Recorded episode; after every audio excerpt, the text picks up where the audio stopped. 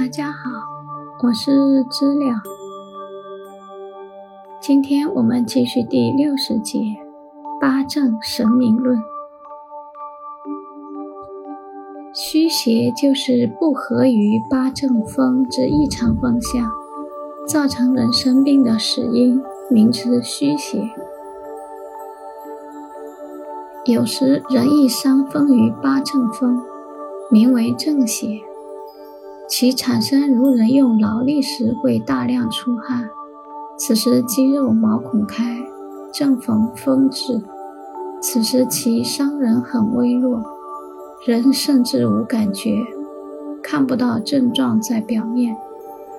高明的医师在病邪实露之时已开始动手，先细查三部九候之脉气，知病入何处，立刻治疗。此名为上功。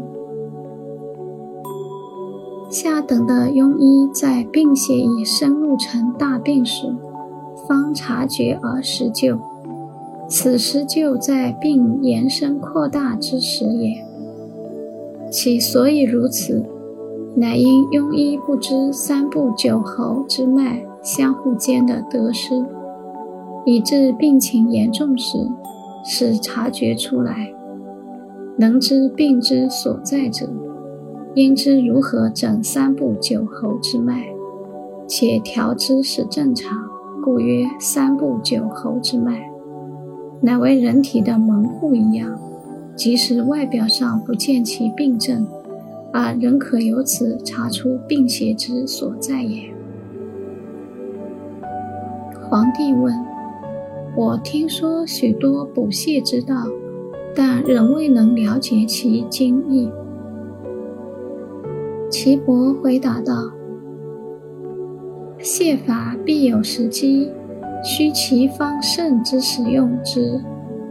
如气之方盛，月之方满时，日之方温时，身体不动，气定神闲时等，利用呼吸中吸气时入针。”在其吸气时而逆气粘针，在待其呼气时而出针。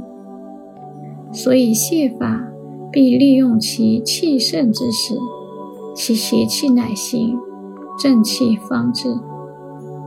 无法必待气移动时方可为用补之时机。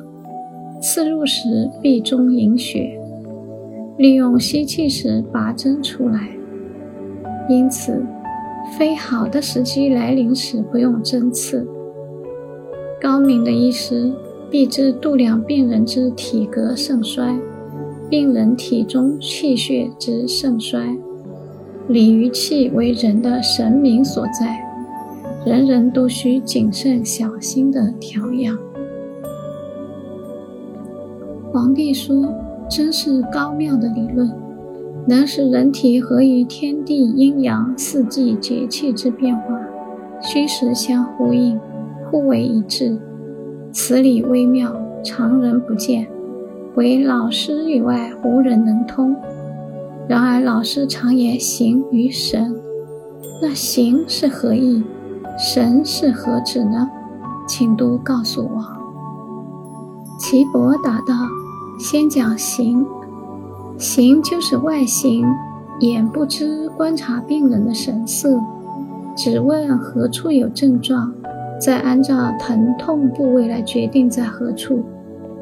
按三部九侯之脉，不知病之所在，不知其发展如何，就是形，也就是庸医也。皇帝问：什么是神呢？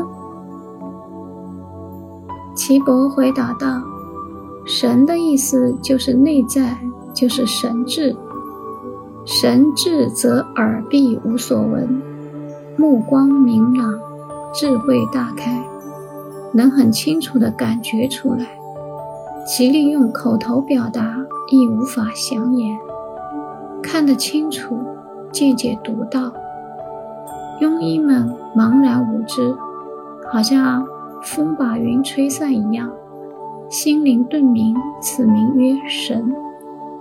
三部九侯之脉是其初始之地，九真法亦重要，但无法取代它。好，感谢收听，我们很快再见。